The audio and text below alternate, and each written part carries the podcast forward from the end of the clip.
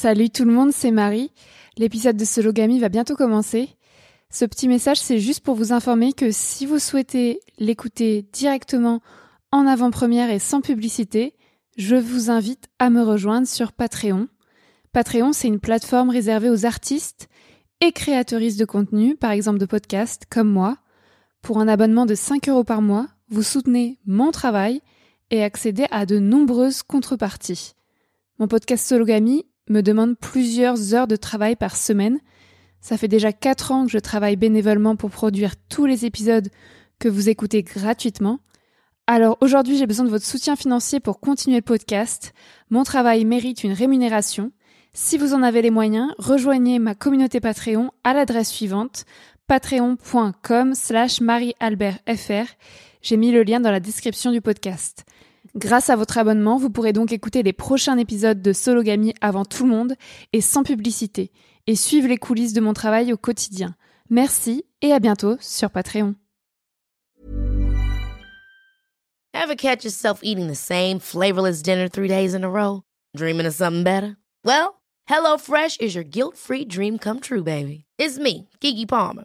Let's wake up those taste buds with hot, juicy pecan crusted chicken or garlic butter shrimp scampi. Mm. Hello Fresh. Stop dreaming of all the delicious possibilities and dig in at HelloFresh.com. Let's get this dinner party started.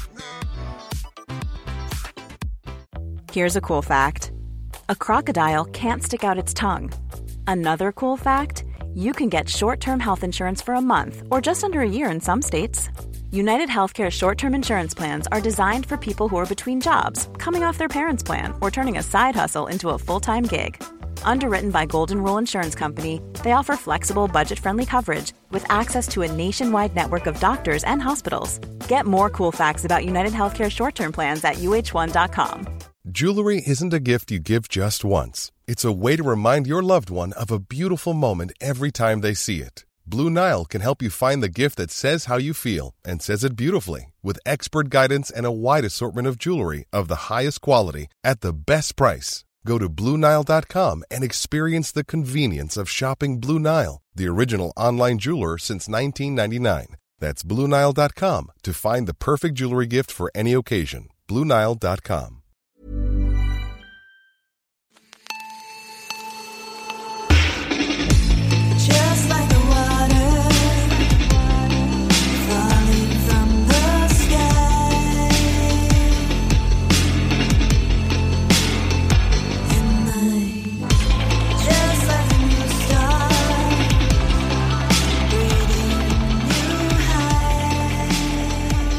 Bienvenue dans Sologamy, le podcast des célibataires qui n'ont besoin de personne.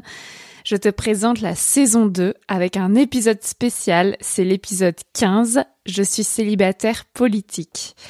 Je m'appelle Marie-Albert, j'ai 27 ans et j'habite dans un petit village des Yvelines, dorénavant. Je suis aventurière, journaliste et autrice féministe. Je me définis comme une femme, cisgenre, blanche, pansexuelle, célibataire, jeune, mince, athée et d'origine bourgeoise. Dans Sologamy, je donne la parole à des personnes célibataires et minorisées pour discuter des différentes réalités du célibat dans ce pays. Je sors une émission mensuelle le premier mardi du mois. Aujourd'hui, je lance la saison 2 de Sologamy avec un épisode doudou, euh, tout doux. Je vais te présenter le célibat politique. Je sais, ça n'a pas l'air doux comme ça.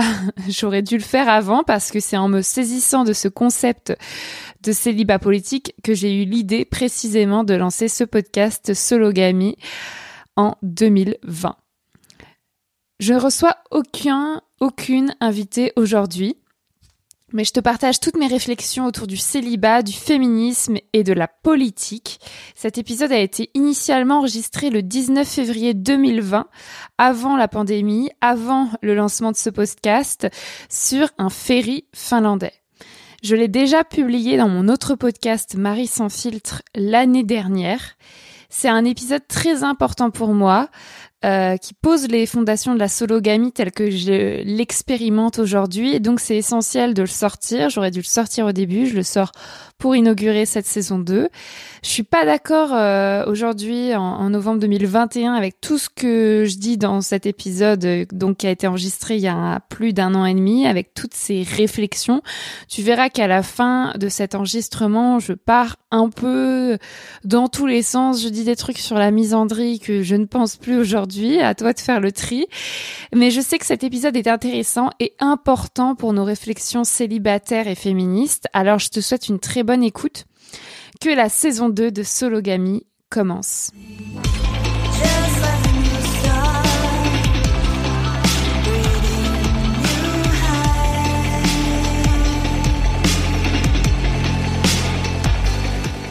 Nous sommes mercredi 19 février 2020. Je suis allongée dans le lit de ma cabine sur un ferry finlandais qui m'emmène d'Allemagne à Helsinki en Finlande.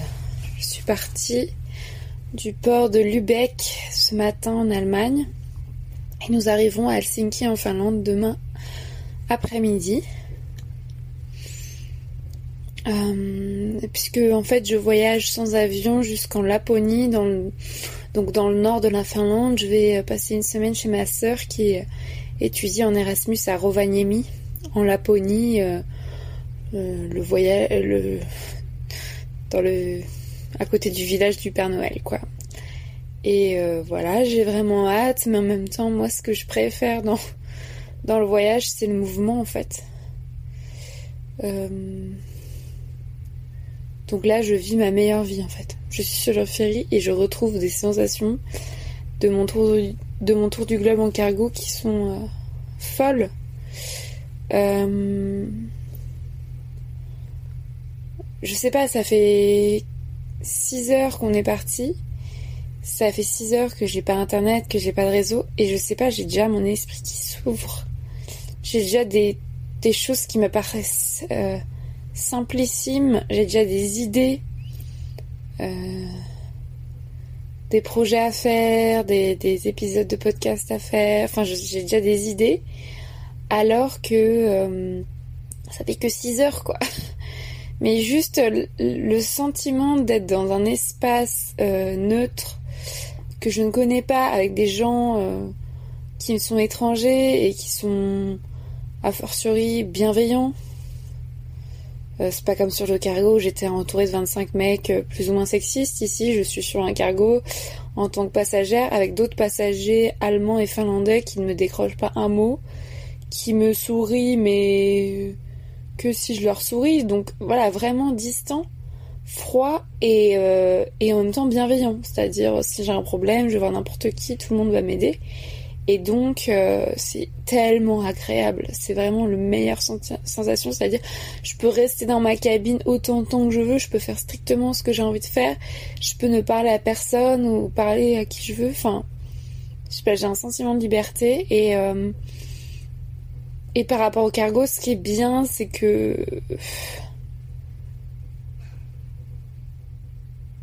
Euh, les conditions sont quand même meilleures, c'est-à-dire que bah déjà, je viens de le dire, euh, l'entourage est différent, il y a des femmes.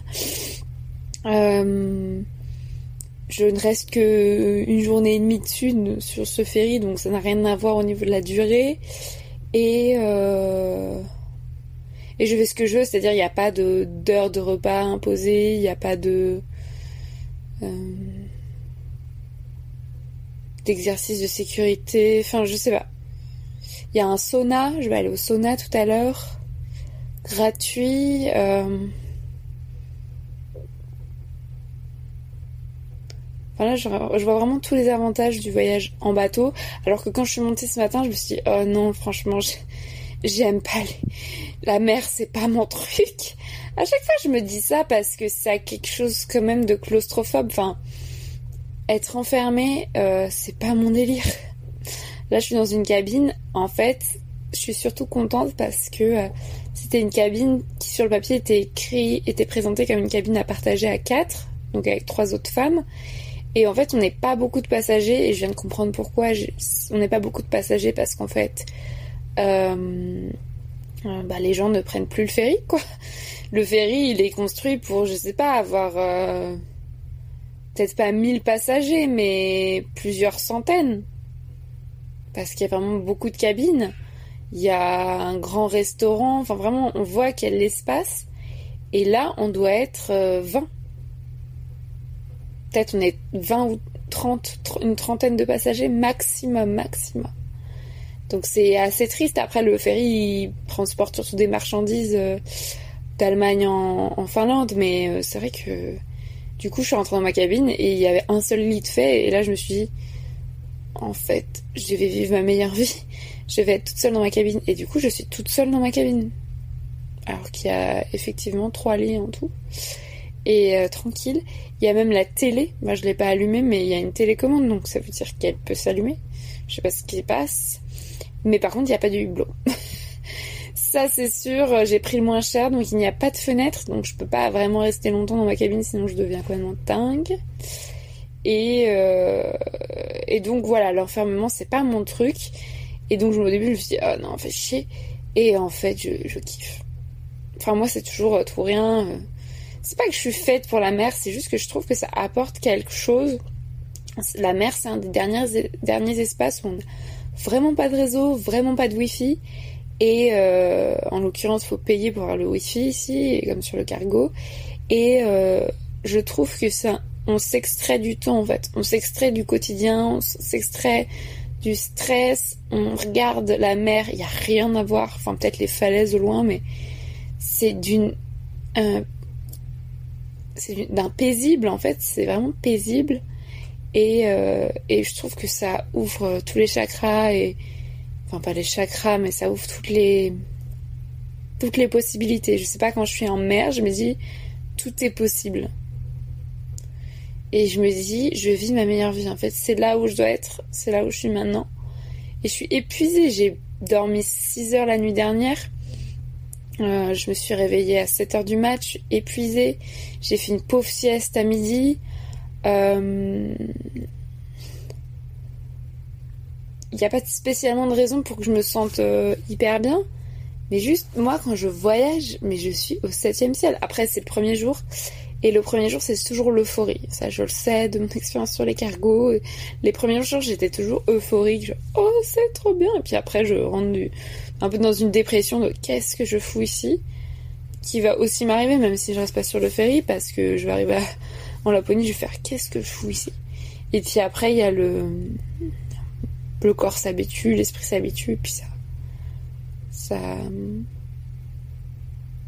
va se transformer en autre chose. Enfin, je veux dire, les cargos, c'était quand même spécial de passer 4 mois en mer. Mais bon, là, je passe 15 jours et demi. Et en fait, euh, je voulais faire un épisode qui s'appelle Je suis célibataire politique. Parce qu'en fait, euh, ça m'est apparu d'une limpidité. Et tout à l'heure, j'étais euh, au dernier étage du ferry en train de regarder euh, en train de regarder la mer et en même temps de lire un roman de Siri Usvest qui s'appelle Un été sans les hommes. Je vérifie le nom de l'autrice parce que j'ai pas envie de te dire n'importe quoi. Oui, Siri Usvest. Ustvet J'arrive pas à prononcer son nom. Et euh, Un été sans les hommes, rien à voir. Enfin, si, ça a à voir avec le célibat politique, mais je me suis dit, mais en fait, c'est évident. Là, je suis toute seule sur le, car- sur le ferry. Je vis ma meilleure vie. Autour de moi, je vois des couples ou des voyageurs solitaires. Enfin, il n'y a pas de jugement. Et à aucun moment, je me dis, ah, j'aimerais bien que Bidule soit avec moi, ou j'aimerais bien être à leur place, en couple. Ou même, j'aimerais bien être à la place de ce voyageur solitaire. Non, je me dis juste, c'est là où je dois être. Je me sens hyper bien. Je vais retrouver ma sœur que j'aime. Dans ma vie, j'ai des gens que j'aime, j'ai des gens qui m'aiment. Et en fait, il n'y a rien d'autre qui compte et je n'échangerai ma place pour rien au monde. Et surtout, je me projette dans rien d'autre que ça. En fait, moi, je me vois passer ma vie à voyager seule, à, à écrire. Enfin, voilà, j'ai pas besoin d'être dans la nature. Là, juste d'être sur la mer, j'ai l'impression d'être dans la nature, quoi. Et j'ai besoin de rien d'autre. Et, euh, et je me rends, je me suis dit, mais tu vas peut-être me dire que je divague, hein, que je délire, parce qu'un jour je vais te dire qu'il me faut absolument que je trouve un mec, et le lendemain je vais te dire euh, ce que je sors aujourd'hui là, que, que je vais être célibataire politique. Mais j'ai- l'impression que je passe ma vie à chercher un truc dont j'ai pas envie en fait. Et je vais reparler de la dessinatrice suédoise, de l'autrice suédoise et féministe qui s'appelle euh, Liv Strömquist, donc qui a écrit des BD euh, très connus, euh, Les sentiments du prince Charles et plus récemment La rose la plus rouge s'épanouit, dont je parle souvent, mais dans le premier tome, il y a un truc qui m'a tellement frappé, c'est qu'elle parle de la de la de l'héroïne de la série Sex and the qui s'appelle Carrie ou comme ça qui euh, pendant toute la série euh, cherche euh, enfin pendant une partie de la série j'ai pas vu la série il faut que je la regarde qui cherche à se mettre en couple avec un mec totalement euh, euh, indisponible enfin comment dire hors de portée quoi. Un mec euh, qui ne veut pas d'elle qui la traite comme de la merde et qui n'a clairement pas envie de se caser et qui est pas disponible émotionnellement. Et moi je me suis dit mais moi je prends que des mecs je choisis que des mecs. Je à chaque fois je, je jette je jette mon dévolu sur des mecs qui sont pas disponibles émotionnellement et à mesure que je me rends compte qu'ils sont de euh, de moins en moins disponibles émotionnellement c'est-à-dire qui commencent à me ghoster et bah euh, je m'accroche encore plus en fait c'est comme si et elle le dit à un moment Liv Strömquist en parlant de Carrie elle dit mais en fait euh, les femmes qui s'attachent à des hommes disponibles émotionnellement en fait c'est inconsciemment qu'elles veulent rester seules quoi c'est-à-dire, je, je vise des mecs que je saurais que je ne peux pas avoir parce qu'en fait, j'ai pas envie d'être en couple. Et en fait, quand je dis ça, je me suis dit, mais en fait, c'est évident. Et même, je te le dis, hein, je le dis à tout le monde, j'ai aucune envie d'être en couple. C'est vraiment un truc. Le couple hétérosexuel, euh, ça ne me donne pas du tout envie. Moi, je suis féministe radicale et euh, en fait, ça ne m'a jamais donné envie. C'est même pas un truc de. euh, depuis que je suis féministe, je me suis rendu compte des inégalités, du coup j'ai pas envie d'être en couple. C'est juste dans ma chair, je sens que moi, ma valeur numéro une dans ma vie, c'est la liberté, et que si je suis en couple hétérosexuel, même si c'est un couple libre, etc., etc., je n'aurai jamais la liberté que j'ai en étant seule. Jamais. Même si le mec me dit fais, tu fais ce que tu veux, même si le mec est ouvert, machin, je n'aurai jamais cette liberté parce que j'aurai toujours un fil à la patte, même si euh, je crois le contraire. Être en couple, c'est jamais la même chose qu'être célibataire, quelle que soit la forme du couple. Et donc, je me suis jamais projetée en couple. Quand j'étais petite, je me disais jamais, euh, ah, j'ai hâte de rencontrer l'amour de ma vie, et de faire des enfants, et d'avoir une grande maison, et de vivre heureux jusqu'à, heureuse jusqu'à la fin de mes jours. Jamais. Et quand j'ai commencé à voyager seule, je me suis dit, mais c'est, enfin, même avant ça, quand j'ai pris un appart seul, enfin, pour moi, il me semble évident que j'allais prendre un appart seul, que, enfin, il c'était même pas question de vivre en couple, mais même de vivre en coloc, ça me paraissait euh, hors de question. Enfin, je, je, je, je rêvais juste de vivre seule. Et puis après, quand j'ai commencé à voyager seule, j'ai trouvé ça mais tellement incroyable. Et je me disais, mais punaise, toutes ces vacances, tous ces voyages, je me suis fait chier. Où je me suis fait chier avec des gens qui, avec qui je me prenais la tête, où j'étais pas à l'aise, où on devait faire des compromis, où, j'étais pas du tout à l'écoute de mes envies, de mes besoins. Et euh, je parle de vacances avec mes parents, avec des amis, avec qui que ce soit. Euh, et, en fait, la, chose, parce que je savais que j'aimais voyager, mais la chose la plus simple, c'était juste part toute seule. Et euh, je ferai un épisode sur ça, sur. Enfin, j'ai un épisode sur ça, sur le voyage seul. Mais la première fois que je suis partie seule en voyage, euh, j'étais en Russie et je me suis dit, bah, en fait, j'ai envie à la fin de l'année, à la fin de l'année, mon année d'Erasmus en Russie, j'ai envie de partir seule en Crimée. Enfin, pas seule, mais j'ai envie de faire une semaine de vacances en Crimée parce que à ce moment-là, la Russie avait annexé la Crimée, donc il y avait des vols pas chers pour aller en Crimée depuis Moscou et que c'est le soleil, que j'avais pas vu le soleil depuis six mois et en fait personne voulait venir avec moi en Crimée euh, de mes amis Erasmus. Du coup, je me suis dit, bah, en, fait, je vais y aller toute seule, quoi. Enfin, sur le coup, je me suis dit, bah, je vais me faire chier, ça va être compliqué. Et puis, euh, je suis partie en Crimée et ça a été mais la révélation. Euh, Enfin, j'ai un souvenir de ce voyage. Alors, il y avait des, des problèmes, des défauts. Enfin, le premier voyage seul, en plus en Crimée, où personne parle anglais, il fallait parler russe tout le temps. C'était très très galère comme voyage et c'était incroyable. Mais voilà, euh, faut écouter l'épisode euh, qui s'appelle Je vo- voyage seul pour euh, pour euh, pour que je te raconte. Et qu'est-ce que je voulais dire? Et du coup voilà, maintenant c'est juste évident que je voyage seule, que je vis seule, que je travaille seule et avec ses défauts. C'est-à-dire, euh, moi, vivre seule, ça n'a de sens que si il y a une communauté autour. Par exemple, vivre seule à Paris, euh, je trouve que ça n'a aucun sens. Euh, parce que dans mon immeuble, ça fait trois ans que j'habite là. Je ne connais, je connais peut-être deux personnes, Shirley et Sabrina, mais j'oublie tout le temps leurs prénoms, je les vois presque jamais. on boit jamais de coups ensemble, on s'invite jamais. C'est juste, on s'est parlé, on s'est filé des coups de main. On s'aime bien, mais enfin, je connais presque personne dans mon dans mon immeuble et puis quotidiennement, je ne parle à personne dans mon immeuble. Et euh, si j'ai un problème, je ne sais même pas euh, trop euh, où elles habitent exactement ces deux meufs et euh, les gens de mon palier, je les connais même pas quoi. Euh, ils sont venus me voir de temps en temps parce que je faisais trop de bruit, mais c'est tout quoi. Il n'y a jamais eu de présentation, il n'y a jamais eu d'échange. Et moi, c'est juste pas possible en fait, parce que c'est même pas une... Enfin, c'est une question déjà de se sentir seul, c'est-à-dire euh, vivre seul, bah c'est connu, c'est pas bon pour la santé. Euh, même si je sors tous les jours, que je vais à mon coworking, que je vois mes potes, ma famille et tout, euh, c'est pas bon en fait de vivre dans un environnement. Enfin, il y a des personnes à qui ça convient très bien, mais euh, moi je trouve que c'est étouffant au bout d'un moment de, de vivre seul. Euh, s'il n'y a pas de communauté autour. Donc moi, mon rêve, et je vais déménager de Paris, c'est de trouver un endroit. Alors je vise la campagne parce que je me dis qu'à la campagne il y a plus de liens entre les habitants, mais c'est pas forcément vrai. Mais je sais pas, une communauté, il y a de plus en plus ça. Enfin, un peu comme à la ZAD où il y a une sorte de. Enfin, je parle de la ZAD de Notre-Dame-des-Landes où, je suis déjà allée, mais euh, il y a de plus en plus de communautés qui se créent en France euh, sur des valeurs communes et des gens voilà qui se donnent des vrais coups de main, c'est-à-dire qu'ils construisent leur maison ensemble, euh, qui font le jardin ensemble, le potager, qui mangent ensemble, qui règlent les factures d'électricité ensemble. Enfin, moi, ce- dont je rêve, c'est vraiment de mon espace, c'est-à-dire un minuscule espace. Moi, ce que j'aime, c'est vraiment avoir un, un 15 mètres carrés, un 20 mètres carrés, j'ai vraiment pas besoin de plus, qui ne n'appartient qu'à moi, c'est-à-dire je ramène qui je veux dedans, mais euh, en échange, je peux aussi rester seule sans que personne me fasse chier.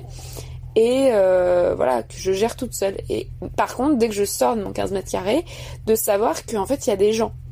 Et c'est pas que dans le sens pour que eux me fassent me sentir moins seule et m'aident si j'ai un problème de plomberie. C'est dans tous les sens du terme. C'est-à-dire, euh, vivre en communauté, c'est vivre euh, en interdépendance, quoi. Et euh, je réfléchis, soit une communauté féministe, une communauté lesbienne, une communauté euh, écolo ou une communauté juste de gens divers et variés. Enfin, je sais pas du tout. Je pense que c'est pas moi qui vais choisir, c'est plutôt la communauté qui va me choisir parce que c'est assez difficile à trouver. Euh, voilà, j'ai complètement dérivé le sujet. Au début, je voulais parler du célibat.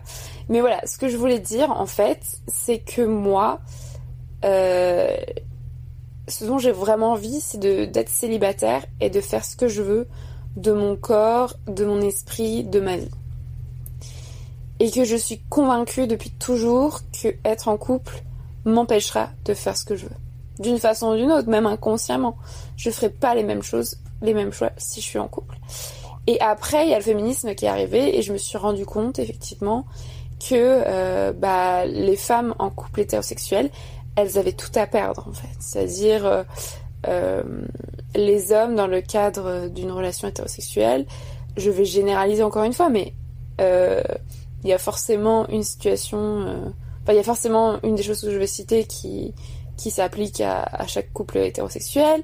Donc il peut y avoir de la violence physique, c'est-à-dire les mecs battent leurs femmes, violent leurs femmes, tuent leurs femmes, réduisent en esclavage, que ce soit domestique, sexuel, dominent leurs femmes, euh, maltraitent aussi psychologiquement, manipulent leurs femmes, exploitent leurs femmes euh, financièrement, euh, sous tous les sens du terme aussi. Et, euh, ça, ça peut sembler radical, comme, euh, enfin un peu violent ce que je viens de dire, mais forcément, dans tous les couples hétérosexuels, il y a des vestiges du patriarcat, et donc d'une façon ou d'une autre, euh, la femme se fait exploiter, se fait violenter, même si c'est une mini-violence. Même si c'est juste ton mec qui t'a fait une phrase, qui t'a lancé une phrase sexiste en 30 ans de mariage, bah c'est déjà une violence de trop, quoi. Et du coup, euh, bien sûr, on peut s'en, on peut l'accepter et on peut être heureuse en couple hétérosexuel. Je dis pas que c'est impossible. Je dis juste que avec mes recherches féministes, ça m'a conforté dans l'idée que euh, le couple hétérosexuel n'est pas un espace safe et euh, surtout que la femme n'a rien à gagner à être en couple hétérosexuel, vraiment rien. Parce que si on compare le trajet d'une femme donc euh, cisgenre hétérosexuelle et d'un homme cisgenre hétérosexuel, euh, on va dire les deux se mettent en couple. Avant d'être en couple, quand ils étaient célibataires, on va dire la meuf, elle avait une carrière, elle avait des projets, elle avait une personnalité, elle avait euh, pas d'enfants, machin. Et le mec, pareil, il avait une carrière, il avait des projets, il avait une personnalité, pas d'enfants. Et quand ils se sont mis en couple, ce qui s'est passé, c'est que du, enfin, on va me dire dans le schéma traditionnel, hein, euh, il peut y avoir bien sûr d'autres histoires. Euh, on va dire que ce couple est tombé amoureux. Il y a eu la, la lune de miel, la passion. Après, ils ont commencé à habiter ensemble. Donc déjà, la meuf s'est mise à devoir gérer un espace plus grand, puisque s'ils habitent ensemble, logiquement, ils ont pris un appart plus grand pour être à deux. Et donc, elle a dû nettoyer, s'occuper des tâches domestiques, euh, des courses, du linge, du ménage, des tâches administratives pour un logement plus grand. Je dis dans un cadre traditionnel. Bien sûr, il y a des exceptions, il y a des mecs qui font le ménage. Mais dans 99% des cas, la meuf en fait plus que le mec. Donc forcément, là, elle perd déjà au change.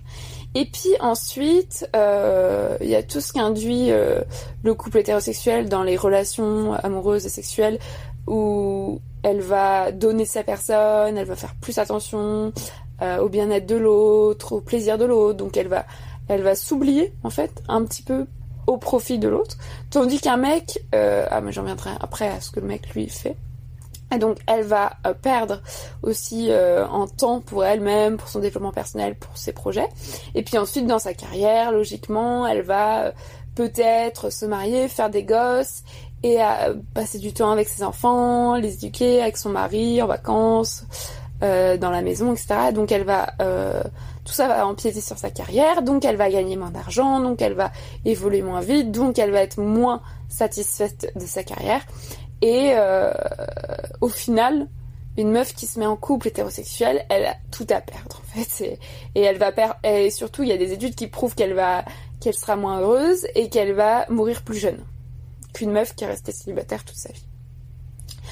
Euh, et qu'elle va, quand je dis qu'elle meurt plus jeune, c'est aussi qu'elle vit en bonne santé moins longtemps, c'est-à-dire elle va abîmer sa santé euh, plus tôt. Et du côté du mec, lui, en fait, euh, alors qu'une meuf, quand elle se met en couple hétérosexuel, elle a tout à perdre. Ça veut pas dire qu'elle va tout perdre. Je dis juste que d'un côté, dans un sens ou dans un autre, elle va perdre quelque chose. Le mec, lui, hétérosexuel dans une relation classique, il a tout à gagner. Mais vraiment tout à gagner. Donc c'est-à-dire qu'il va, euh, ça va le booster dans sa vie de se mettre en couple avec une meuf. Donc lui, euh, sans doute qu'il va profiter en fait de ce cadre et que bah il va en faire moins domestiquement, il va faire moins le ménage, il va faire moins les courses, il va faire moins la cuisine, il va faire moins le, le linge, il va laisser certains pans de ce, de cette vie domestique à sa compagne. Et puis sexuellement aussi euh, il va profiter ça va lui apporter beaucoup de confort d'avoir une femme entre guillemets euh, euh, qui pense à son plaisir et qui peut exploiter sexuellement.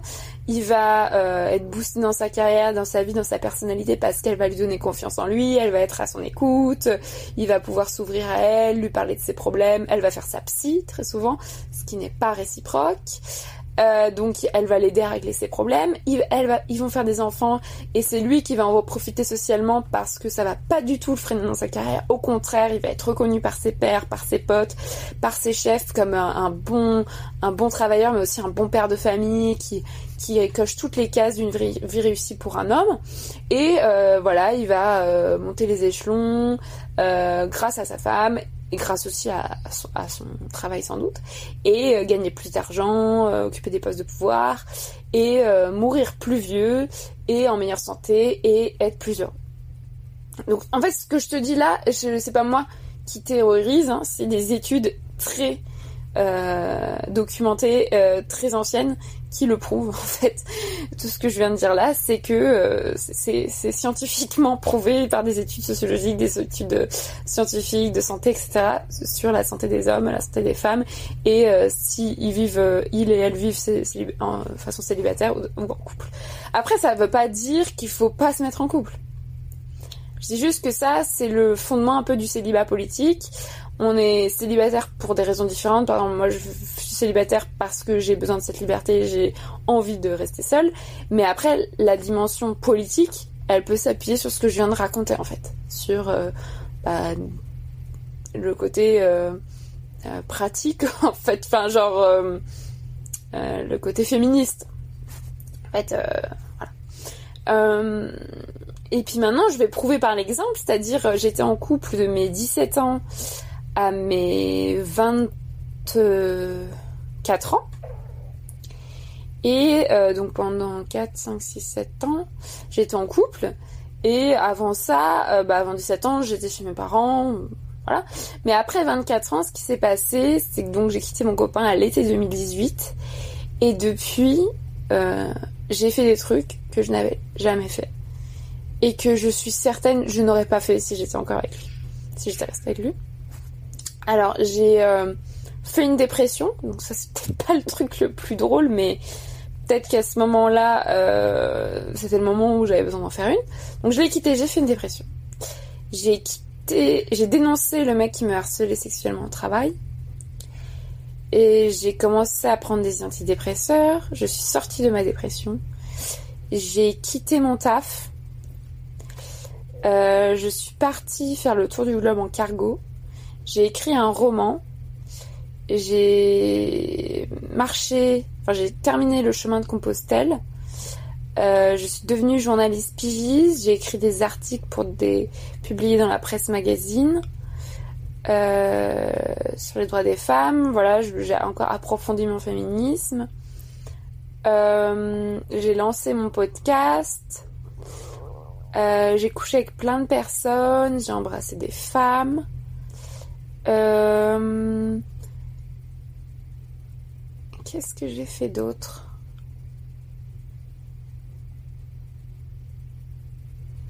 J'ai fait la fête. j'ai fait la fête, j'ai fait du stop. Euh, et là, je suis encore en train de, partir en voyage euh, en Scandinavie. Et surtout, j'ai j'ai passé beaucoup de temps avec mes amis, avec ma famille. euh, euh, voilà. Franchement, tout ça, je n'aurais. Enfin, je dis pas que j'aurais rien fait si j'étais restée avec lui, mais j'aurais jamais pu faire tout ça. Et quand euh, je me revois en couple, et, quand je repense aux périodes où j'ai quitté mes copains, parce que j'ai quand même eu des périodes de célibat, bah, les périodes où j'ai fait plus de trucs euh, de voyage, de trucs originaux, j'ai pris plus d'initiatives, j'ai multiplié les projets, c'était des périodes où j'étais célibataire. Quand j'étais en couple, j'ai, ça m'a, enfin, je dis pas que c'est un lien, mais c'est juste ce que je constate, c'est que je restais dans des cases, en fait. Quand j'étais en couple, bah, bah, j'acceptais un boulot pourri, euh, j'acceptais des fois des relations pourries, euh, j'acceptais le train-train quotidien, la routine, qui était pas forcément pourrie tout le temps, hein. Et, euh, et maintenant, c'est. Euh... Puis c'est même, c'est même au-delà de ça, c'est-à-dire que maintenant, je vis vraiment au jour le jour et je me projette pas du tout. Et je pense qu'il y a un truc aussi quand on est en couple où avant, c'était pas forcément lié au couple, mais avant, j'étais obligée de me projeter. Je me disais toujours, ah, je me vois là dans un an, je me vois là dans cinq ans, je me vois là dans dix ans. Et il y a un truc quand on est amoureuse où je me disais, bah, c'est, ça se trouve, je vais passer ma vie avec lui et tout, on veut y croire, quoi. Donc je me projetais peut-être aussi en couple et aujourd'hui je vis vraiment au jour le jour, c'est-à-dire je ne sais pas, je sais techniquement ce que je fais la semaine prochaine, euh, euh, dans deux semaines, etc. Mais je ne sais pas ce que je fais le mois prochain. Je vais partir de Paris, je ne sais même pas quand je vais partir de Paris, je sais juste que ça va être bientôt et que je ne sais même pas où je vais aller. Mais moi, maniaque du contrôle, c'est c'est totalement nouveau ça. C'est inédit. Moi, j'ai besoin tout le temps de savoir qu'est-ce que je vais faire. Et euh... je sais pas, hier j'étais dans les rues de Lübeck, donc dans le nord-est de l'Allemagne, enfin dans le nord de l'Allemagne. Et euh, je suis sortie du train et en fait mon ferry était en retard, du coup je devais passer la nuit à Lübeck et j'avais rien réservé donc je savais même pas où j'allais dormir. Et je suis arrivée à Lübeck, j'en avais rien à foutre. J'ai fait toutes les auberges de jeunesse de la ville et elles étaient toutes fermées parce qu'il était genre 23h minuit et que je sais pas c'était trop tard pour arriver quoi. Et je faisais les auberges, elles étaient fermées, elles étaient fermées. J'ai marché une heure dans Lübeck et je n'ai même pas paniqué en fait. Je me suis même pas dit mais mon dieu je vais passer la nuit dehors, c'est dangereux, blablabla. Euh, finalement je suis allée à l'hôtel, j'ai payé une blinde. Mais enfin ça ça n'a rien à voir avec le célibat politique mais ça a à voir quand même avec euh, l'indépendance et l'autonomie. Moi je trouve ça hyper important de faire des trucs toute seule et c'est ça aussi qui aide à lutter, contre la dépendance affective. Bref. Donc voilà, ça c'est un peu les côtés cool du célibat. Maintenant, euh, pourquoi euh, c'est pas évident? C'est-à-dire moi je te dis que je suis célibataire politique aujourd'hui, mais ça n'a pas toujours été évident en fait, et euh, ça ne l'est toujours pas. Et euh, ma psy, ma psy ou n'importe quelle de mes amies, euh, n'importe laquelle de mes amies me dirait euh, objective. Enfin, dirait, euh, ferait comme objection, mais alors pourquoi tu passes ton temps à chercher des mecs?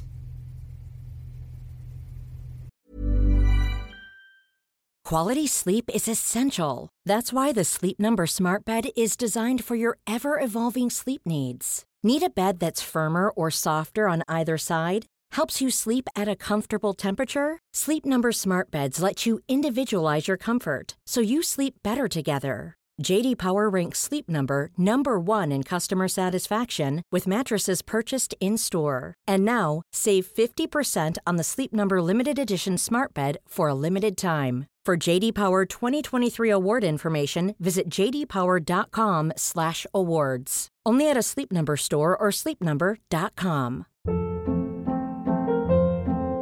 Hold up. What was that? Boring. No flavor. That was as bad as those leftovers you ate all week. Kiki Palmer here, and it's time to say hello to something fresh and guilt-free. Hello Fresh. Jazz up dinner with pecan-crusted chicken or garlic butter shrimp scampi. Now that's music to my mouth. Hello Fresh. Let's get this dinner party started. Discover all the delicious possibilities at hellofresh.com.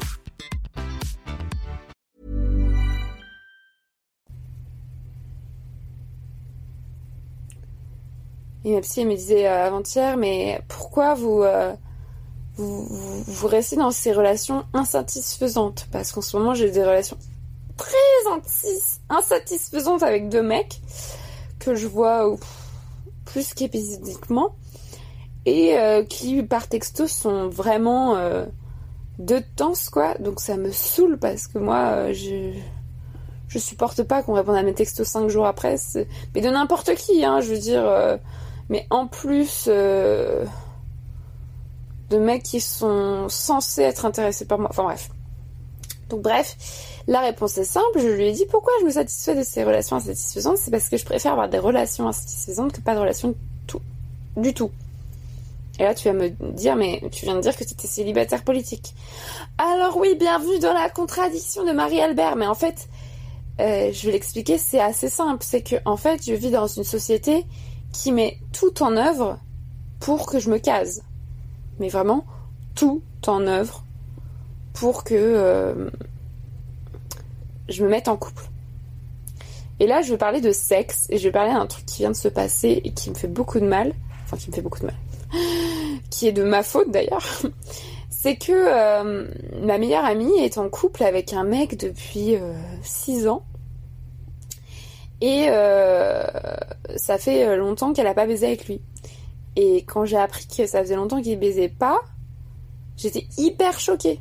Je me suis dit, mais c'est pas possible. euh, Pourquoi tu me l'as pas dit? Pour elle, c'était un, une non-histoire. Enfin, vraiment, elle était en mode, bah, je sais pas, on s'en fout.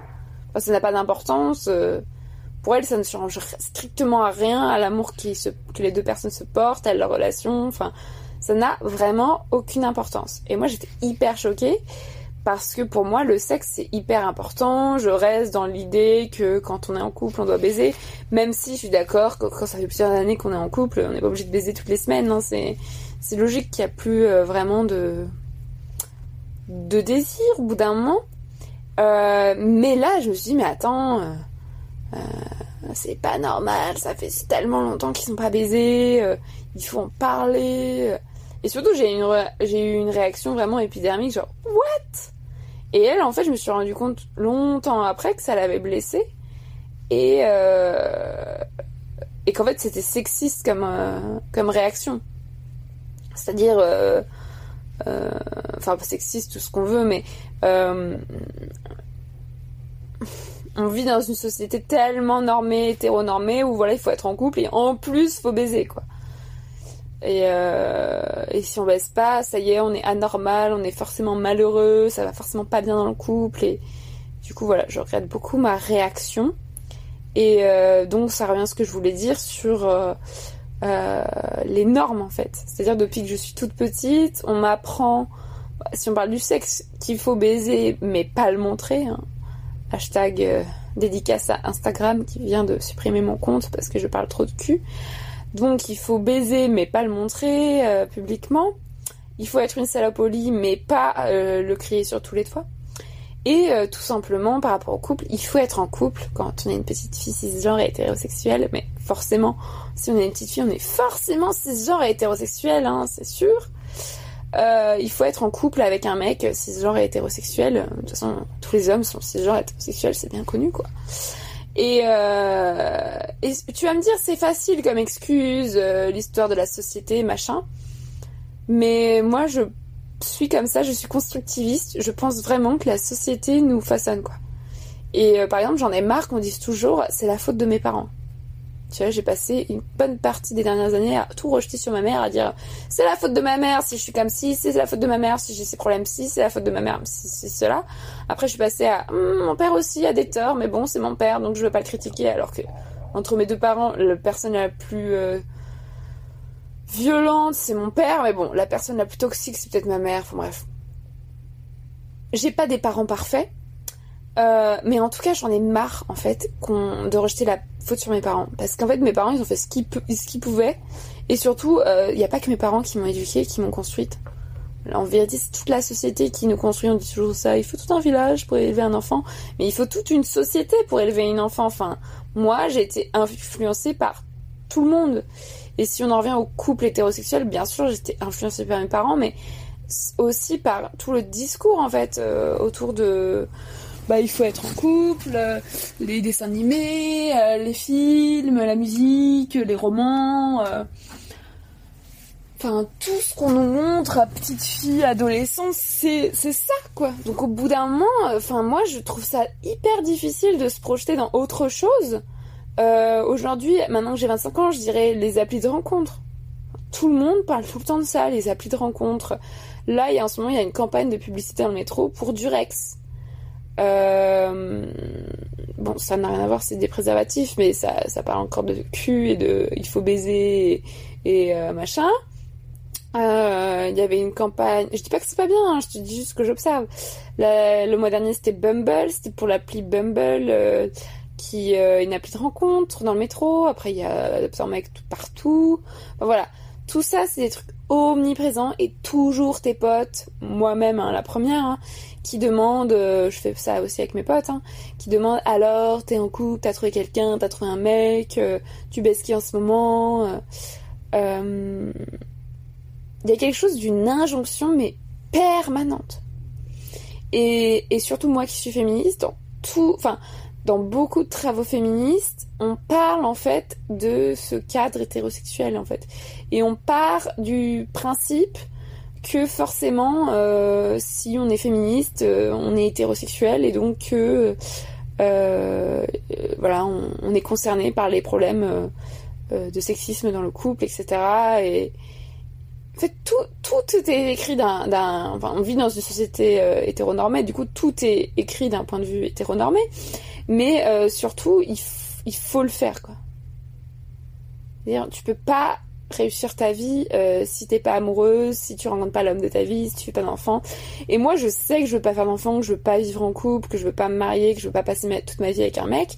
Mais l'amour, le fondement même, tu vois, être en couple, avoir quelqu'un dans ma vie, c'est un truc que j'arrive pas à dépasser. C'est-à-dire, euh, c'est quand même à la mode de dire euh, que on veut pas d'enfants, euh, qu'on veut pas se marier. C'est un truc euh, dans les courants féministes qui est quand même globalement euh, euh, accepté. Enfin, je veux dire qu'on en parle, qui est globalement compris. Mais l'amour, c'est un truc, ça, revient tout le temps.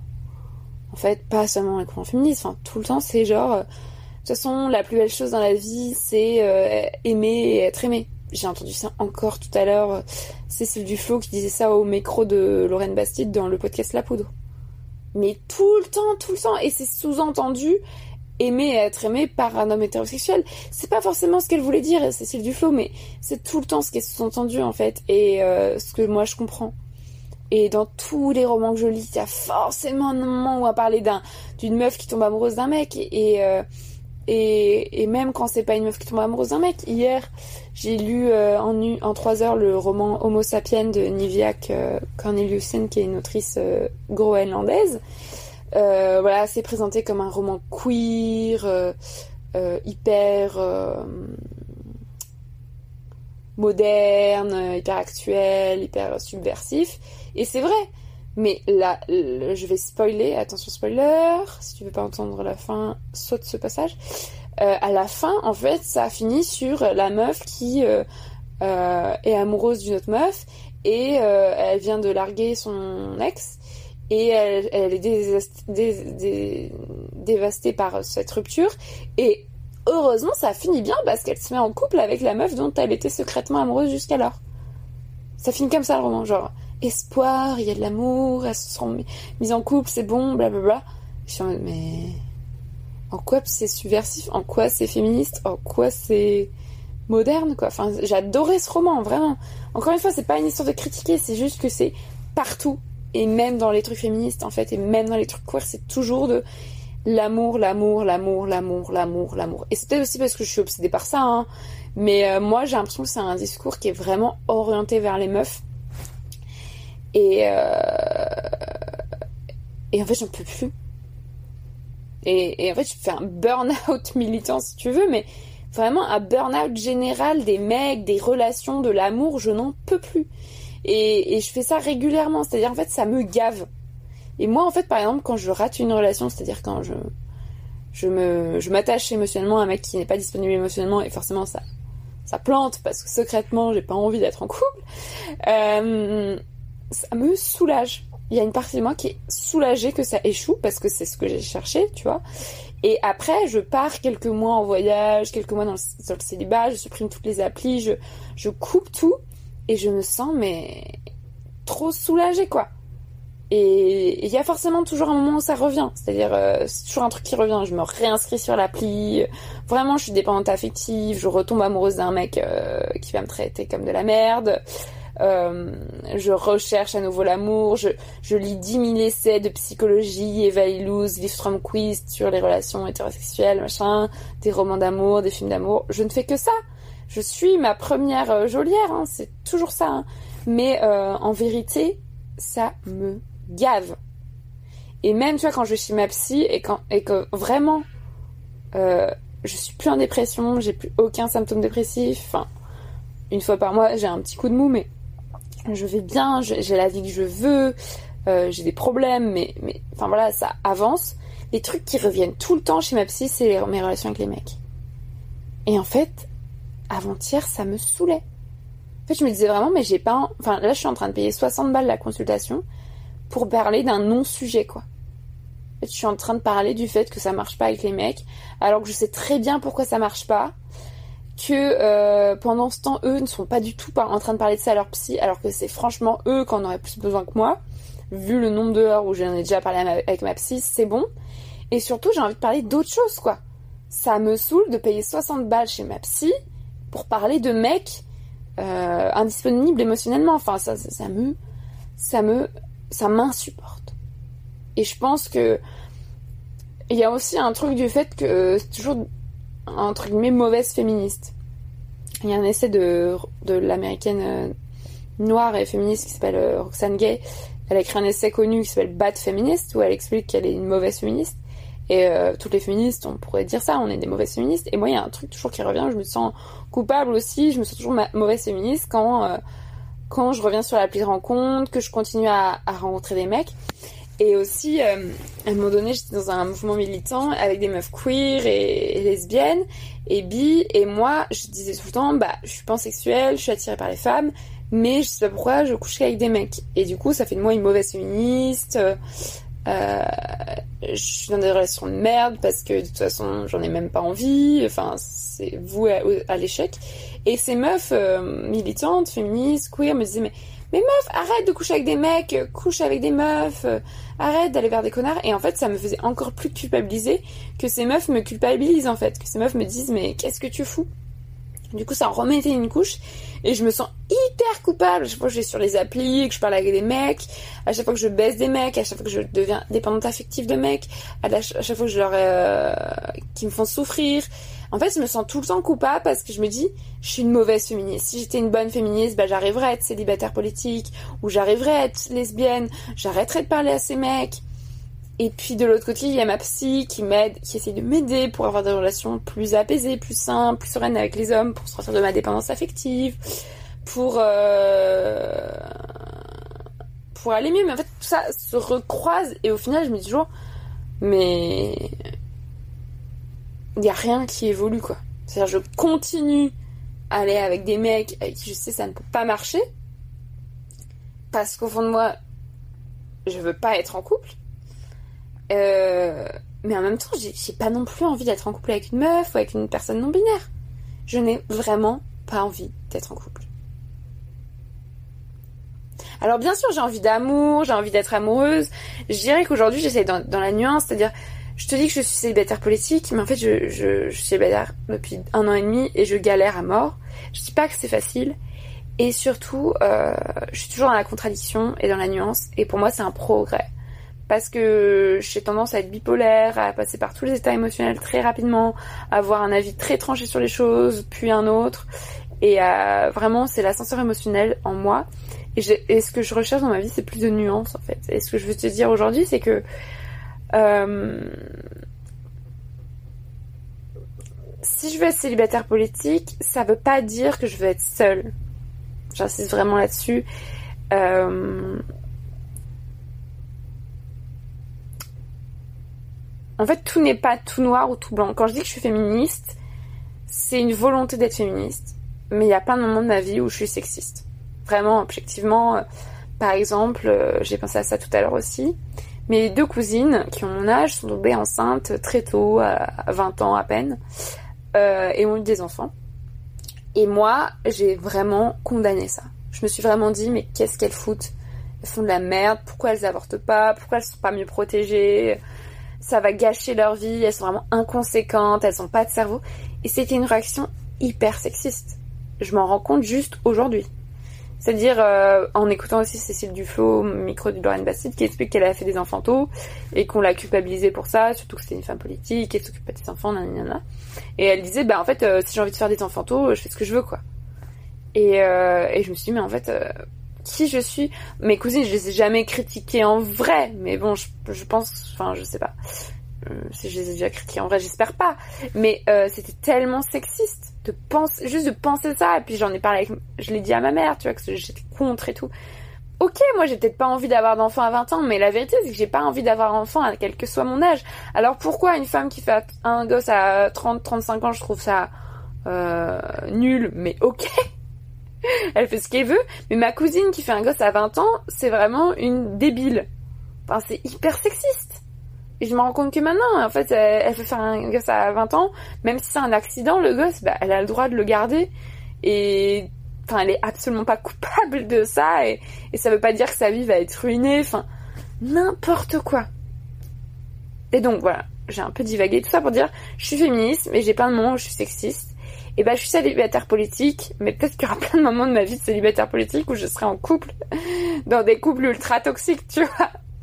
Et, euh, et c'est comme quand je dis que je veux vivre seule, mais que euh, mais que euh, je veux vivre dans une communauté. En fait, c'est des trucs, c'est des idéaux, c'est des valeurs, c'est des choses où j'ai le bagage théorique. Je sais pourquoi je veux vivre seule, je sais pourquoi je veux être célibataire politique, je sais pourquoi euh, je suis féministe, mais c'est pas acté quoi. C'est pas quelque chose d'inscrit dans le marbre. Et par rapport à l'amour, moi je sais que je cherche l'amour, que j'ai un problème de dépendance affective à mon histoire familiale, plein de choses.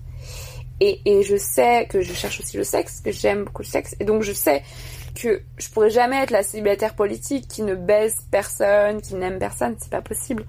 Mais euh, en fait, c'est pas parce que je suis célibataire politique que je peux pas tomber amoureuse, que je peux pas être dépendante affective, que je peux pas aimer des gens. Et il y a des périodes de ma vie où je me disais, bah en fait, euh, ces mecs me traitent comme vraiment mal, bah en fait, je vais juste arrêter de parler à tous les mecs, je vais juste les, tous les haïr, je suis trop en colère contre eux, je vais plus jamais tomber amoureuse, je vais plus jamais faire de sexe avec des mecs. En fait, je, sais, je m'observe, ça ne marche pas. C'est-à-dire pendant quelques mois, oui, ça me soulage, je m'enfuis, blablabla. Puis je reviens toujours.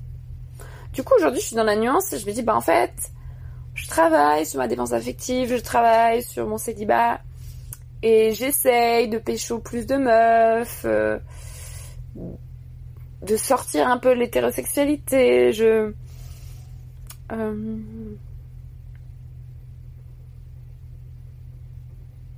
de, de, de faire la différence entre la dépendance affective et le vrai amour. Par exemple, en ce moment, j'ai je relationne lol avec deux mecs, mais je suis pas du tout amoureuse d'eux. Je suis pas du tout enfin, je suis un peu dépendante affective, mais pas pas du tout comme j'aurais pu l'être avant. Enfin, je, vois les progrès en temps réel et je sais que je, ne les aime pas en fait, que que je suis pas prête à leur donner d'amour et donc euh, ça viendra peut-être, mais que pour l'instant je suis pas prête à leur donner d'amour et que euh, tant mieux en fait parce que notre relation est tellement ins- insatisfaisante et en même temps je vais pas non plus les, les larguer du jour au lendemain. Je me dis bah peut-être que ça peut devenir des amis, tu vois. Peut-être que ça peut devenir des personnes, euh, juste des connaissances peut-être. Enfin, moi je sais que ce qui me fait souffrir dans la vie, c'est les choix préconçus quoi. C'est de me culpabiliser ensuite parce que j'arrive pas à respecter ces choix. C'est ça qui me fait vraiment chier. De me dire, euh, voilà, euh, je vis seule, ah merde, j'aime pas vivre seule. Ah voilà, je suis végane, ah merde, j'arrive pas à être végane. Ah voilà, je suis écolo, ah merde, j'arrive pas à être écolo. Ah, je suis féministe, ah merde, j'arrive pas à être célibataire, machin. Euh, c'est ça qui me fait souffrir. Et surtout, ce qui me fait souffrir aujourd'hui, c'est de haïr les hommes. S'il y a bien un truc que je déteste en moi, c'est toute cette colère et cette haine que j'ai euh, envers les hommes. Parce que je sais que c'est pas censé. Que ça ne me sert à rien. Que déjà, euh, haïr qui que ce soit, ça ne sert à rien. Que mettre tous les mecs dans le même panier, ça ne sert à rien. Et même de dire qu'un seul mec est un monstre ou un connard, c'est faux en fait. Genre, on est tous des connards dans certaines choses et des personnes bien de l'autre côté. Enfin voilà, euh, on est tous l'agresseur et l'agresseuse de quelqu'un d'autre. Enfin, en fait, ça sert à rien de haïr les gens pour un truc que je leur reproche euh, collectivement, alors que, enfin, je sais que la théorie est là, que, vit dans un système patriarcal et que les hommes oppriment les femmes, mais en fait, la haine et la rancœur, la colère, ça ne me sert à rien. Ça ne me, ça me fait même pas avancer dans mon féminisme, ça me fait même pas avancer dans ma vie, ça ne me sert à rien. Donc moi j'ai juste envie de me débarrasser de ça. Et de me dire bah on est des êtres humains. Il y en a qui sont avec une bite, il y en a qui sont avec des vulves, il y en a qui se reconnaissent comme des hommes, il y en a qui se reconnaissent comme des femmes. Il y en a qui sont construits différemment socialement parce que ils sont nés avec une bite ou d'autres avec une vulve. Et c'est comme ça. La société, elle est comme ça, je peux pas la changer. Est-ce que je peux considérer toutes les personnes comme des êtres humains avant d'être des hommes ou des femmes? Est-ce que je peux essayer de nouer des amitiés avant de vouloir construire l'amour de ma vie? Parce qu'en fait, je n'ai pas envie d'avoir un amour de ma vie. Donc euh, voilà, c'est un peu... euh, ce que je pense. Et euh, j'aimerais bien avoir ton avis là-dessus. Parce qu'aujourd'hui, je pense ça. hein. Aujourd'hui, je pense que j'ai vraiment envie d'être célibataire. Et puis demain, je vais penser l'inverse. Que, que euh, l'amour, c'est génial. C'est la meilleure chose au monde. Et qu'il faut absolument que, que je tombe amoureuse d'un mec qui m'aime en retour. Et là, je me dis, Ah, mais pourquoi ce serait forcément un mec? Tous les hommes sont des connards. Je les hais, machin, machin, machin. Donc c'est vraiment euh, terrible dans ma tête. Mais aujourd'hui, voilà ce que j'ai ce que je pense et voilà, je veux juste un peu plus de douceur, un peu plus de de liberté, un, un peu moins de jugement en fait. Et euh, et du coup, pour revenir au, au pratico-pratique, j'en ai marre euh, de voir les relations hommes-femmes disséquées partout, euh, de lire que des trucs liés à l'amour, ça me fait chier. Et en même temps, je peux pas m'empêcher, ça m'aimante parce que c'est quand même cool l'amour. Et puis j'ai voilà, j'ai été socialisée à, à attendre que ça de la vie. Enfin, le nombre de fois où j'entends, où je pense même dans ma tête, euh, la chose la plus belle qui peut m'arriver dans la vie, c'est de tomber amoureuse. Il y a rien de plus beau que l'amour, machin, de plus fort, blablabla. Bla, bla, bla.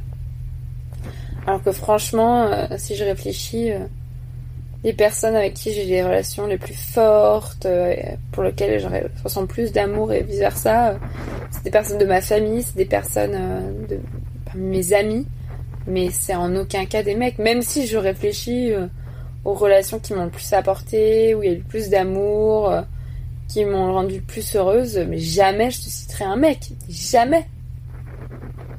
Euh, donc je dis pas que c'est impossible, je dis juste que il y a plein de, de, personnes qui peuvent te donner de l'amour et me donner de l'amour, et c'est pas forcément dans un cadre conjugal quoi. Et, euh, et du coup il y a des périodes comme ça où j'ai envie juste de me de me couper du féminisme, de me couper du du des, des, relations amoureuses, de, des films romantiques, des romans d'amour.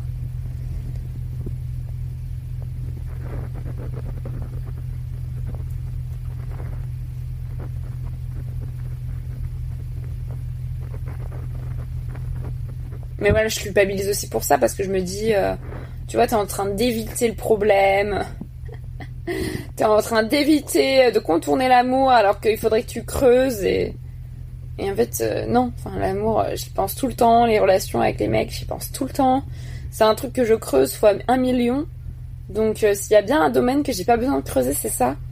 Donc quand j'en ai marre en fait là, je vais en Finlande avec ma sœur, on a un principe quand on est ensemble, on elle est lesbienne. On ne parle pas de féminisme. Et alors qu'elle est féministe, hein. mais on ne parle pas de féminisme. On ne parle pas de mec et on ne se dévalorise pas. Enfin, c'est surtout moi qui dois respecter cette règle parce qu'elle elle a aucune, aucun problème pour respecter la règle de pas parler de féminisme, pas d'hommes et pas de et pas se dévaloriser. Mais euh, mais moi je fais ça parce que ça ça me fait un bien fou. Juste de parler d'autre chose. En fait, dans la vie, il n'y a pas que les mecs. Euh, Il n'y a pas que l'amour, il n'y a pas que le féminisme, il n'y a pas que... Voilà. Donc c'est un peu ça que je fais. Parce qu'au bout d'un moment, je sature, quoi. C'est burn-out. J'en peux plus de parler que de ça. Ça me... Ça m'horripile. J'ai besoin d'air, en fait, vraiment. Et quand je suis ici que je me sens tellement heureuse, que je me sens tellement en paix, et c'est là, en fait, où je me rends compte que que c'est un mythe l'amour et que c'est quelque chose dont j'ai pas besoin. Je sais c'est pas vrai, on a tous besoin d'amour, blablabla, bla, bla, bla. mais euh, je parle vraiment de l'amour euh, conjugal dans un cadre hétérosexuel, c'est un truc euh, totalement construit. Et je pense qu'en fait, euh, si euh, voilà les magazines féminins, la pop culture, enfin la culture en général, euh, tout notre environnement passe, tous les gens passent leur temps à parler d'amour, de relations hétérosexuelles, c'est aussi pour nous mettre dans la tête, bah oui, donc je l'ai dit, c'est pour nous mettre dans la tête que, que, c'est ça qu'on doit chercher. Mais c'est parce que c'est pas si évident que ça. Je veux dire qu'il faut boire, qu'il faut manger, qu'il faut aller aux toilettes, qu'il faut respirer, ça on l'apprend pas dans les magazines féminins ou dans les romans, ça euh, on le sait. Mais par contre, pour les relations hommes-femmes, euh, l'amour, le sexe, ça, il faut lire des bouquins, il faut regarder des films, il faut, en parler toute la journée avec ses potes, parce que sinon, c'est dangereux. Il pourrait, il se pourrait qu'on y échappe. Donc moi, je me dis, en fait, c'est peut-être parce que c'est pas si évident que ça. Le couple monogame hétérosexuel, c'est peut-être pas si évident que ça, et il faut peut-être nous le rentrer dans le crâne à coups de marteau pour que ça rentre, parce qu'en fait, on serait peut-être pas disposé à penser ça si on nous le vendait pas toute la journée. Enfin, franchement, euh, ce que j'ai expliqué tout à l'heure sur euh, les avantages et désavantages d'un couple hétéro pour un mec et une meuf, euh, ça, si on était biberonné à ça depuis qu'on est petit, par ses études, par ses con- conclusions, je pense qu'on serait tous et toutes célibataires et que les mecs seraient tous à nos pieds. En fait, ce serait l'inverse de la situation actuelle. On vient un peu dans un monde imaginaire où les meufs donnent euh, trop d'amour, trop d'attention aux mecs pour se mettre en couple parce qu'elles ont envie de se mettre en couple et les mecs fuient l'engagement. Mais en fait, si, euh, depuis notre temps d'enfance, on était biberonnés à l'idée que nous mettre en couple quand on est une meuf, ça va nous desservir et inversement pour les mecs, bah en fait, ce seraient les mecs qui seraient à nos pieds toute la journée pour qu'on se mette en couple avec eux. Et nous, on serait en mode, euh, bah non, enfin, pourquoi je me mettrais en couple avec toi? J'ai aucun intérêt à le faire. Ah, ok, tu peux me faire un cuni si tu veux, mais ça n'ira pas plus loin. oh mon dieu, mais ce serait tellement drôle. Enfin, je sais pas, moi, je me... C'est pour ça aussi que je me trouve mauvaise féministe, que je me dis quand même tout le temps, mais attends, je supplie un mec pour lui sucer la bite, alors qu'il me traite comme de la merde, mais et qu'il a... qu'il me rendra jamais heureuse. Donc il y a quand même un truc bizarre. Je sais très bien que je suis mieux seule, mais je vais quand même le supplier pour lui sucer la bite. Mais il y a vraiment un truc bizarre. Ah, ah, ça s'appelle le patriarcat. Voilà, et aussi je voulais faire cet épisode Je suis célibataire politique parce que je dis souvent que pour fuir ces relations euh, déséquilibrées, euh, ces relations hétérosexuelles déséquilibrées, on peut devenir euh, lesbienne. Et moi, j'exclus pas d'avoir des relations, d'être en couple avec des femmes, mais on peut aussi être dépendante affective dans un cadre lesbien. On peut aussi passer, être lesbienne et passer notre vie à chercher l'amour alors que ça nous rendra jamais heureuse. Donc le célibat politique, et puis surtout on peut ne pas vouloir devenir lesbienne. Donc le célibat politique, c'est un peu... Euh, je dirais pas que c'est un... Enfin c'est un régime, comme l'hétérosexualité est un régime politique. Le célibat politique est un régime politique aussi. Mais c'est pas un truc forcément qu'il faut appliquer toute sa vie. Mais je dirais que c'est un truc à tester. Moi, le nombre de potes que j'ai qui n'ont jamais été célibataires depuis qu'elles ont 15 ans, elles sont en couple. Mais je peux même pas les compter tellement, tellement elles sont nombreuses. Et, euh, et c'est des grandes féministes, hein. elles me donnent des grandes leçons pour euh, supporter le célibat, pour pour, elles, elles me disent mais c'est trop bien que tu sois célibataire. Et elles l'avouent qu'elles, elles n'arrivent pas à être célibataires et elles me soutiennent à fond. Mais elles, elles n'ont jamais été célibataires. Et dès qu'elles, euh, ça veut pas dire qu'elles sont avec la même personne depuis 10 ans, c'est que dès qu'elles euh, interrompent une relation ou que l'autre interrompt la relation, elles trouvent quelqu'un d'autre. Et donc elles, à l'inverse de moi, elles ont une faculté que j'avais avant, puisque je suis restée longtemps en couple aussi, à trouver euh, un autre mec hyper rapidement. Et, moi, j'ai une faculté à trouver des mecs qui ne peuvent pas s'engager, donc c'est très différent. Et, euh, et en fait, le célibat politique ou le célibat tout court, c'est un truc à tester. Je pense que c'est comme voyager seul, euh, c'est comme vivre seul. Euh, dans le, je reviens toujours au podcast de Lorraine Bastide, elle, elle demande tout le temps est-ce que vous avez accès à votre chambre à vous, en référence à la chambre à soi théorisée par Virginia Woolf, donc un espace à soi où on peut écrire, où on peut être seul, où on peut réfléchir, enfin voilà, tranquille, sans mec, sans, sans enfant, sans personne. Et euh, j'ai jamais eu une invitée, enfin, il n'y a pas eu beaucoup d'invités qui ont répondu ouais, oui, bien sûr, euh, ma chambre à soi, c'est tous les jours, la majorité du temps, c'est hyper important pour moi. La majorité des meufs dans le podcast, ça répondent ouais, je galère, j'essaye, blablabla. Alors que moi, ma chambre à moi, c'est juste H24, quoi. J'imagine même pas si je devais partager ma chambre avec un mec ou avec qui que ce soit, mais je deviendrais complètement folle, en fait. Je ne pourrais jamais dormir dans le même lit que quelqu'un, ça m'est insupportable. Et si en plus je peux pas travailler seule parce qu'il y a des gens qui me dérangent, qui sont là dans mes pattes, que ce soit des, mecs, des meufs, des, gamins, mais, c'est pas possible. Et donc euh, le célibat, comme la chambre à soi, comme euh, le non-travail, euh, comme les vacances seules, enfin tout, tout, c'est un truc à tester. Mais vraiment, c'est un truc que je recommande. Encore une fois, c'est pas une obligation, mais parce que euh,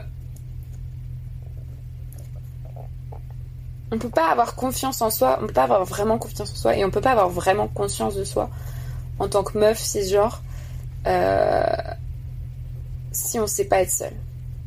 C'est pas possible. Et dans la vie, il y a forcément un moment où on va se retrouver seul.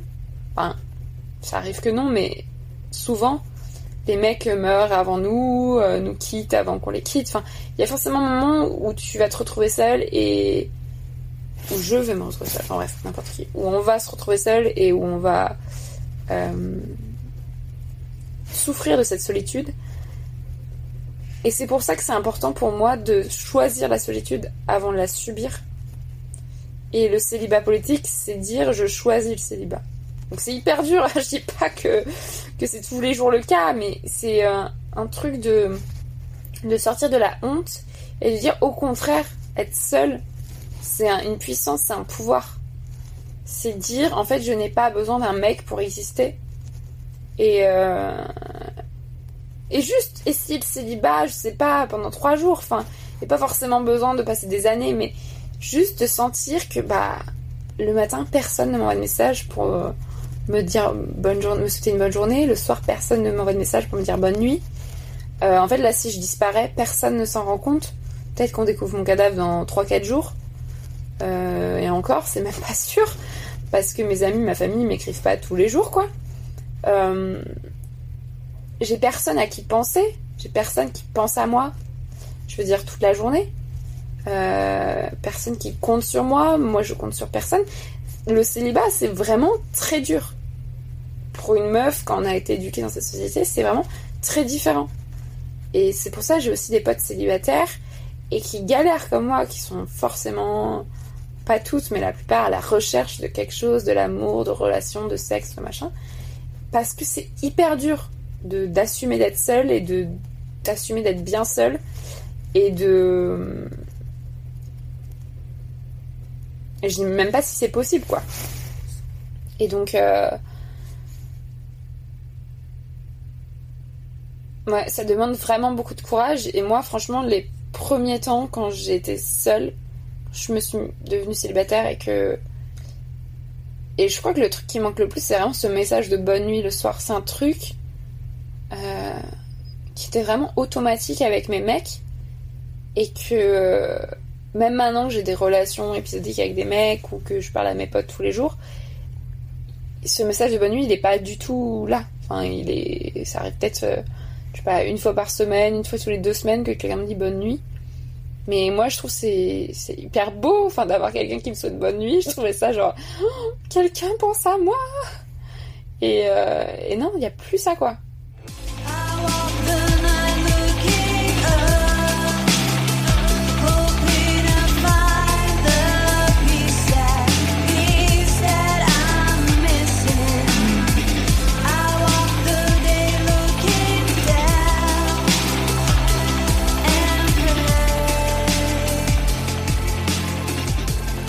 Voilà, c'est la fin de l'enregistrement de cet épisode doudou, euh, sur un ferry finlandais. J'espère qu'il t'a plu.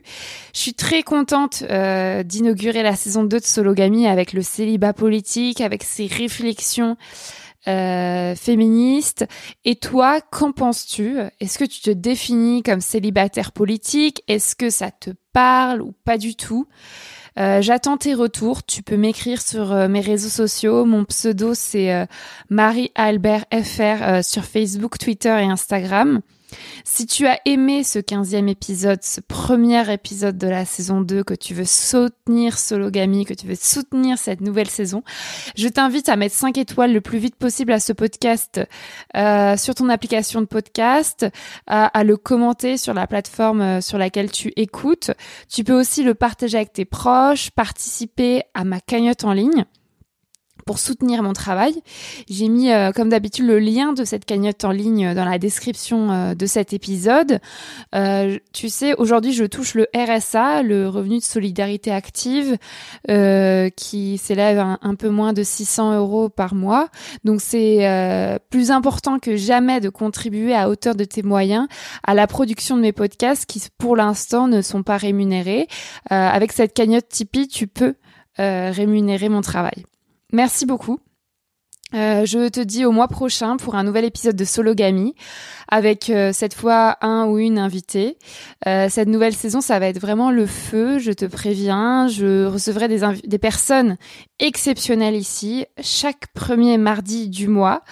Si tu veux soumettre un sujet original en lien avec le célibat, écris-moi.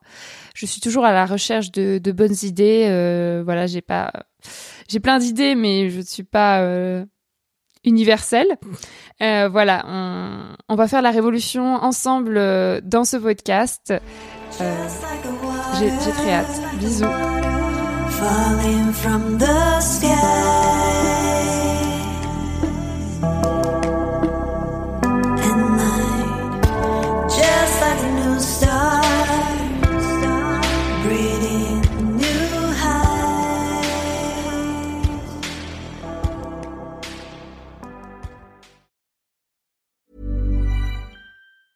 Ever catch yourself eating the same flavorless dinner three days in a row? Dreaming of something better? Well, HelloFresh is your guilt-free dream come true, baby. It's me, Kiki Palmer. Let's wake up those taste buds with hot, juicy pecan-crusted chicken or garlic butter shrimp scampi. Mm. Hello Fresh. Stop dreaming of all the delicious possibilities and dig in at HelloFresh.com. Let's get this dinner party started. Hey, it's Paige DeSorbo from Giggly Squad. High quality fashion without the price tag. Say hello to Quince. I'm snagging high-end essentials like cozy cashmere sweaters, sleek leather jackets, fine jewelry, and so much more. With Quince being 50 to 80% less than similar brands. And they partner with factories that prioritize safe, ethical, and responsible manufacturing. I love that. Luxury quality within reach. Go to quince.com slash style to get free shipping and 365 day returns on your next order. Quince.com slash style. Imagine the softest sheets you've ever felt. Now imagine them getting even softer over time. That's what you'll feel with Bowl and Branch's organic cotton sheets. In a recent customer survey, 96% replied that Bowl and Branch sheets get softer with every wash. Start getting your best night's sleep in these sheets that get softer and softer for years to come. Try their sheets with a 30-night guarantee. Plus, get 15% off your first order at bowlandbranch.com. Code BUTTERY. Exclusions apply. See site for details.